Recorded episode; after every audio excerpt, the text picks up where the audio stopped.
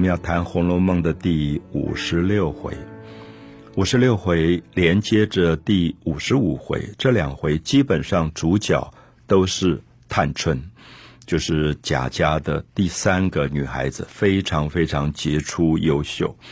啊，只是因为她的母亲赵姨娘是一个妾。我们古代分嫡出、庶出，就是一个男人他的原配生的孩子叫做嫡出，就是像贾宝玉，妈妈是王夫人。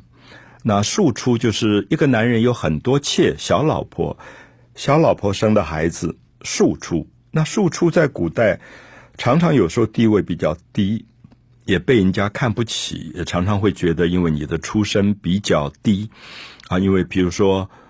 贾宝玉的妈妈王夫人，她出生于四大家族的王家，那她的兄弟是九省检点王子腾。可是贾探春虽然是贾宝玉的妹妹，可她的妈妈是赵姨娘，是一个丫头，被老爷看上，然后扶正升格成为妾的。所以我常常形容给大家听，说妾有点像我们今天讲的代理孕母。就她其实并没有身份的，她生了两个孩子，一个女孩贾探春，一个男孩叫贾环。可是这两个小孩都不能叫赵姨娘叫妈妈，只能叫她姨娘，不是正式的夫人。那贾环跟贾探春认的妈妈还是原配王夫人。原配王夫人，所以我们也看到，在五十四回，当贾探春跟她的妈妈在斗嘴的时候，赵姨娘就指责女儿探春说：“你亲舅舅赵国基死了，你丧葬费都不能多给一点吗？你为什么只给他二十两，不多给他四十两？”探春就讲了说：“谁是我舅舅？”他这句话现在一般读者不容易懂，他的意思说：“我是小姐，我认的舅舅是王子腾。”是现在做大官九省检点的王子腾，不是那个看门的赵国基啊！我想这个部分我们特别要搞清楚，因为在过去的家族伦理当中，这个小姐贾探春她认的母亲跟舅舅不能够是她自己血缘上的母亲跟舅舅啊，因为身份不同，所以贾探春也在反问他的母亲。谁是舅舅？你如果说赵国基是舅舅，那为什么我的弟弟贾环每天去上课、出门进门，这个赵国基是一个门房，他都要站起来的，毕恭毕敬。你不是亲舅舅吗？可是为什么这个外甥根本不认你的？好，所以我想我用的代理韵母也有点这样的意思，就在法律上。根本其实是不承认这个妾的身份的，所以探春也许因为在这样的一个母亲的呃经常给她的侮辱底下，她变成特别的优秀，她很自立自强啊。我们也引用到她说的一句话：说我但凡是个男人，我早就走出去了啊。我自己一直喜欢探春讲的这句话，因为我想华人的社会，孩子其实常常变成家庭里面。所囚禁的一个生命，我说的这个囚禁其实不容易看出来啊，只是因为华人的社会家庭关系太紧密。如果一个早熟的、有独立个性、特立独行的一个小孩，往往都要受制于父母的管辖，没有办法表现他的个性。他跟西方不太相同，西方大概是三十四、十五岁，我们在欧洲看到很多的孩子非常有个性，甚至。就搬出去住了。可是，在传统的华人社会，这是很难做到的。可探春，我们不要忘记，在三百年前，他讲了一句话：说我如果是个男人，我早就走出去了。我不要在这个家族里受这些侮辱，受这些牵绊，因为他觉得这个家族只有家族里面共犯结构的亲情，而没有法律，这是他不欣赏的一件事。所以我们看到探春。在出来掌管家务的这个事情的时候，因为跟他母亲吵了一架，所以立下了威信。啊，我们特别要强调说，你如果出来在社会做事情，不管是公部门或在企业，如果你家里的亲戚，不管老爸老妈、姐姐哥哥，随时就来你这边要一点东西好处，我相信这个管理绝对不会上轨道。这个就是所谓的公领域跟私领域的问题。所以探春因为跟他的母亲划清了界限，告诉母亲说：“我私下可以对你很好，因为你毕竟是我亲生母亲。可是，在公领域，我一步都不让。啊，我绝不会因为你要多要一点钱，我就把公款拨给你。好，所以我想这是探春了不起的地方。所以到五十六回，我们就看到探春开始。”进行了一连串的改革，啊，这个改革其实非常非常的不容易。我们就举一个例子，其实，在五十四回的结尾，他就做，他把贾宝玉还有贾兰这两个男孩子上学用的八两银子的公费全部都 cut 掉，因为他觉得说，你读书难道是为了这些零用钱才去的吗？好，我们就看到这是探春了不起的一种改革。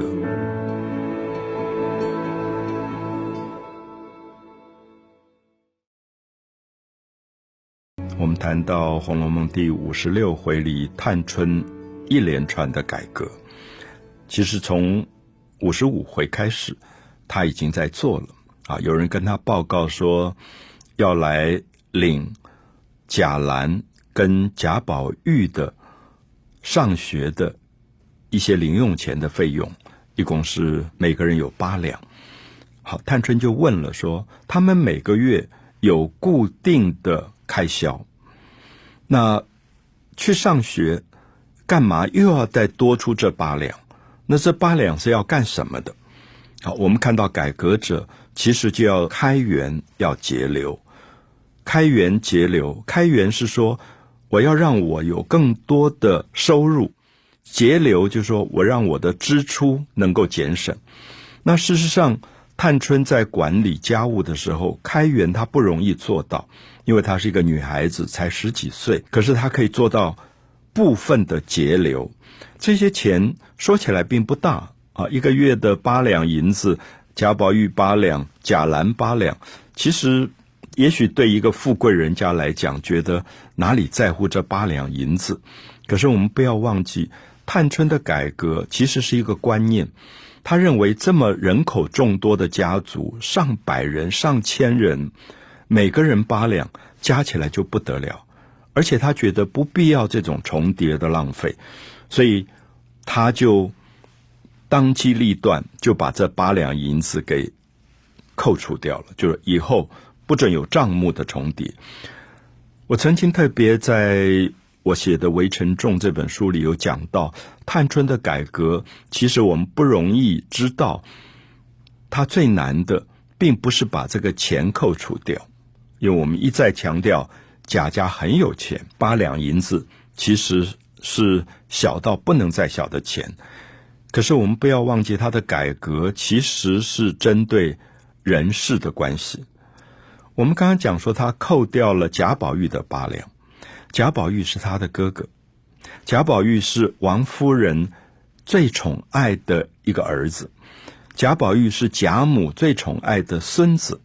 那现在贾母跟王夫人推荐贾探春来管理家务，你竟然把推荐你来做事情的人最心爱的贾宝玉的钱给扣掉，是不是得罪人？好，我这样讲的意思是说，其实华人在做事的时候，常常思考的并不是那个事情，而是人的关系。我再举一个例子，贾宝玉被扣掉了八两，贾兰兰花的兰。贾兰也被扣掉了八两。贾兰是谁？贾兰是李纨的儿子。李纨年轻守寡，爱这个儿子也爱得不得了。可是李纨现在就坐在探春的旁边，他是真正的代理总经理。探春只是他的副理跟协理。啊，我的意思说，一个副理跟协理敢于正直的去把总经理的儿子的钱给。扣除掉吗？好，所以我们就会知道，其实《红楼梦》讲到这些部分，讲的不是那个钱的多少的问题，而是说探春所有的改革的核心价值是：我不怕得罪人，我不怕得罪王夫人，我不怕得罪贾母，我不怕得罪李纨。虽然这些人都是推荐我来做这个事情的人，等于说你今天去做了一个公部门的部长。是某一个院长推荐你的，可是你上任以后，你觉得那个院长某些事情做的不够正直，你就指责他。那我想，这在华人社会是比较少见到的，因为大家太讲私情。那探春的改革，恰恰好是说，私情绝不能违反公领域的政治。啊，所以我们就看到他的改革，从此就开始推展起来。因为大家看到以后说，他连贾宝玉的钱都可以扣，他连贾兰的钱都可以扣，他不怕得罪。这个家族当中最有权威的贾母、王夫人、李纨，所以别人就不敢为非作歹，因为知道说他是在做事上可以六亲不认的啊。所以我不晓得，我想我几次提到林语堂先生非常欣赏探春，因为林语堂是一个华人的大家族出来，可是因为常年在西方受教育，所以我想他一定看得出来。中国近代华人社会不能改革，其实因为牵连到太多的复杂的人事，没有办法对事不对人，总是纠缠着亲情的问题在里面，所以他才欣赏探春，因为探春竟然是一个三百年前的家族的革命者，能够大胆的把许多纠葛的人事关系切断。好，所以我们看到五十六回里面，他又做了一个改革。那其实她是一个女孩子，所以她就从身边的事情来想起。她说：“我们贾府这么多的女人都要化妆，那因为要化妆，所以每个月就会有一些钱买头油啊、脂粉啊、口红啊，买这些化妆品、保养品。她就开始查这个账目，从来没有人去查。”女性化妆品的账目，可是因为探春自己也在用这个东西，她就开始觉得这个钱有没有重叠？如果重叠，不是没有意义吗？好，下面我们等一下就看到她怎么样在这一个项目上做很大的改革。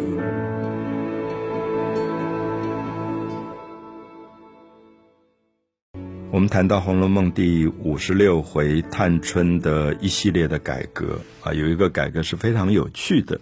就是牵涉到所有的女孩子们用的这些头油、脂粉啊，就是她们要用胭脂，要用粉啊。我想现在女性身上花的保养品、化妆品的钱也很多。那过去这种富贵人家，他每个月给每一个女孩子有二两银子，专门是买这个化妆品用的。那可是问题就出了重叠的这个问题。就探春发现说，我每个月领二两的钱，本来这二两里面就可以拿来买化妆品，买我要用的粉啊、胭脂啊、头发上要擦的油啊这些东西。可是为什么又另外列了一项说专门给女孩子买化妆品的二两？而这二两的钱又不拨给这个女孩子，是拨给外面有一种叫做买办。好，他帮你在外面买，所以探春就发现说，这么多年下来，我就发现这些买办每个月拿到每一个人的二两，加起来其实也不少钱，因为可能有几十个、上百个女孩子，那这些钱就由一个买办到外面去包了所有的化妆品买进来，大批买进来，所以我们知道这里面当然有很多的。官说有很多的回扣的这种问题，所以探春说，每一次买来的东西都不能用，因为那个粉很廉价、很粗糙，那那个保养品你不擦还好，可能擦了皮肤反而变坏了。所以他说不止我，我知道我旁边像林黛玉、薛宝钗，大家都不敢用，那宁可又自己再拿钱再去买名牌。买好一点的化妆品来用，就是不伤皮肤的，那看起来比较漂亮的这些化妆品。好，我举到这个事情，我觉得好有趣，就是因为探春自己在用这个东西，所以他发现了问题，就是制定规则的人没有想到，钱发下去了，交给了买办，买办去买这些化妆品来。而这些劣质的化妆品根本没有办法用，所以就把东西又丢到垃圾桶去不用，然后自己花钱再去买。探春就指出，这样的一种重重叠叠，其实是最大最大的浪费。不止钱浪费了，因为等于是两份的钱。更重要的是，东西买来以后不能用，丢掉，他觉得是更大的浪费。啊，所以他就觉得说，是不是在这一个事情上能够改革啊？所以他就举出了一个例子，他说：钱费两起，钱花了两次啊，因为私人有二两银子，那么公家又发了二两银子，都是买化妆品的，所以其实已经重叠了，东西又白丢一半，就是买来东西不能用又。大部分都丢掉了，所以要把这一项的这个化妆品的钱就改革掉。我想，探春在管事之后，第一个从少爷们上学的零用钱开始改革；第二个从所有的女孩子身上的化妆品开始改革，一样一样慢慢做。可是我特别强调，其实都是小事。可是我们不要忘记，小事的改革有时候是非常难的，因为牵涉到复杂的人事关系。我不知道我讲的清不清楚，是说为什么每一个人二两银子可以买化妆品，然后又要发二两银子让买办去外面包办买化妆品？我们知道。如果探春把这一个重叠的二两扣除掉，这些买办当然会不开心，因为等于是把他的油水给扣除掉了。所以我相信，今天我们用探春的改革来看我们的社会，不管公部门、企业，我们看到改革是一定得罪人的，因为你等于是把别人的好处给拿掉了。可是探春因为很公正，不是他自己要这个钱，而是他觉得。这样糟蹋钱、糟蹋物质，其实他心里面觉得不安，他也觉得这个大家族这样下去，迟早就要毁掉啊，所以他才大量做这个改革。所以我觉得五十六回里，希望大家特别能够注意到探春的改革，后来就开始演变到，他说我们有一个大观园，这个花园里面有荷花，里面有荷叶，荷花池里有鱼。他说：“这些不是都是生财的资源吗？因为他说他最近到一个管家家里去，那个管家家里一个花园好小，比不上贾府的花园这么大。可是他们竟然所有的花上都可以卖，结的杏子、桃子、果实都可以卖。他说他们一年可以有好多收入，而我们这么大一个花园。”为什么不能够好好的管理，也能够有一些收入？所以他就开始做了一些改革，把花园里所有这些老妈妈们编制起来，哪一个人管荷花，哪一个人管莲藕，哪一个人管鱼，哪个人管果实、管葡萄，然后每一年得到的钱交一部分给公家来用。好，我们看到这个新力除弊的改革，是《红楼梦》第。五十六回最动人的一段，完全是一个才十四五岁的贾探春在推行。